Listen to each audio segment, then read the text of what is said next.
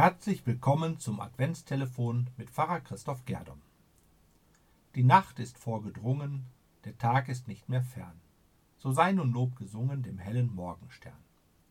So beginnt das Adventslied von Jochen Klepper. Am Ende der Nacht, vor Sonnenaufgang, erscheint der Morgenstern. Aber welcher Stern steht morgens am Himmel? Sterne beobachten wir in unendlicher Zahl am klaren Nachthimmel. Doch es gibt einen, der in der Morgendämmerung leuchtet. Sechs bis sieben Monate ist es hell und leuchtet die Venus. An zwei Wochen im Herbst auch der Merkur.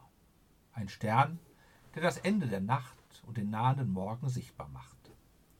Für die frühe christliche Gemeinde war Jesus Christus ihr Morgenstern. Ich, Jesus, bin der helle Morgenstern. So steht es in der Offenbarung. Viele Lieder über das Kirchenjahr hin haben dieses Motiv aufgenommen. Jesus Christus, der mit seiner Botschaft und seinem Leben Licht in die Dunkelheiten der Welt bringt. Ein heller Schein, der schon zum neuen Tag gehört, auch wenn die Nacht noch nicht zu Ende ist. Die Adventswochen sind Vorbereitungszeit für das Weihnachtsfest. Vieles ist in diesem Jahr anders. Die Corona-Pandemie, die Ungewissheit, was kommen mag, schwer ist es, Ruhe und Besinnung zu finden. Advent ist eine Wartezeit, eine Zeit der Vorfreude auf Weihnachten, und doch in diesem Jahr ist alles anders. O komm, o komm, du Morgenstern, lass uns scha dich schauen, unseren Herrn, vertreib das Dunkel unserer Nacht durch deines klares Lichtes Pracht. Freut euch, freut euch, der Herr ist nah, freut euch und singt ihm Halleluja. So heißt es im Lied Nummer 19. Im Advent feiern wir die Ankunft Jesu Christi, wir feiern aber auch das Wiederkommen Jesu Christi am Ende der Zeiten. Denn mit der Geburt Jesu ist Gott in unsere Welt gekommen. In Jesus ist das Reich Gottes schon mitten unter uns.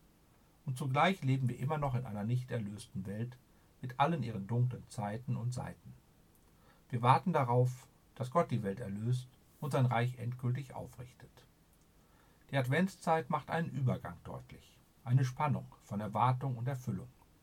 Gott ist immer schon da und doch warten wir auf sein Kommen. In diesem Jahr vielleicht ganz besonders.